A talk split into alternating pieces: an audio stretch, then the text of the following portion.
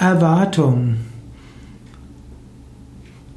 Erwartung ist das, was jemand anders von dir erhofft. Das sind die Erwartungen des anderen von dir, was er von dir erhofft oder auch verlangt. Erwartung ist auch das, was du als von anderen erhoffst oder verlangst. Man kann auch im Zustand der Erwartung sein, man kann voller Erwartung sein, man kann voll ungeduldiger Erwartung sein.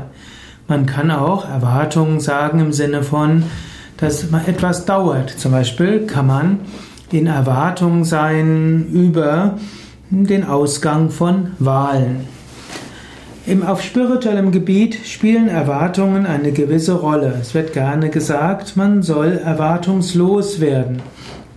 Aber da muss man etwas differenzieren. Ich erlebe es immer wieder, ich bin ja ein spiritueller Lehrer, dass Menschen sagen, sie haben keine Erwartungen, wenn man sie fragt.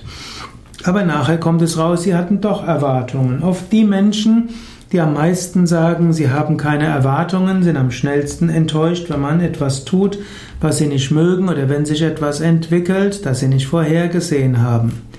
Es ist manchmal gut, sich bewusst zu machen, was sind meine Erwartungen. Und dann kann man sich bewusst vornehmen, ja, es gibt gute Gründe, dass ich diese Erwartungen habe, aber ich will nicht verhaftet sein an Erwartungen. Genauso kann man auch andere fragen, was sind deine Erwartungen? Was sind deine Erwartungen an mich? Was sind deine Erwartungen an das Team? Was sind unsere Erwartungen als Team an den Chef, an unsere Kunden, an die Entwicklungen und so weiter? Es ist gut, sich der Erwartungen bewusst zu machen und dann kann man überlegen, wie geht man dort verhaftungslos mit um.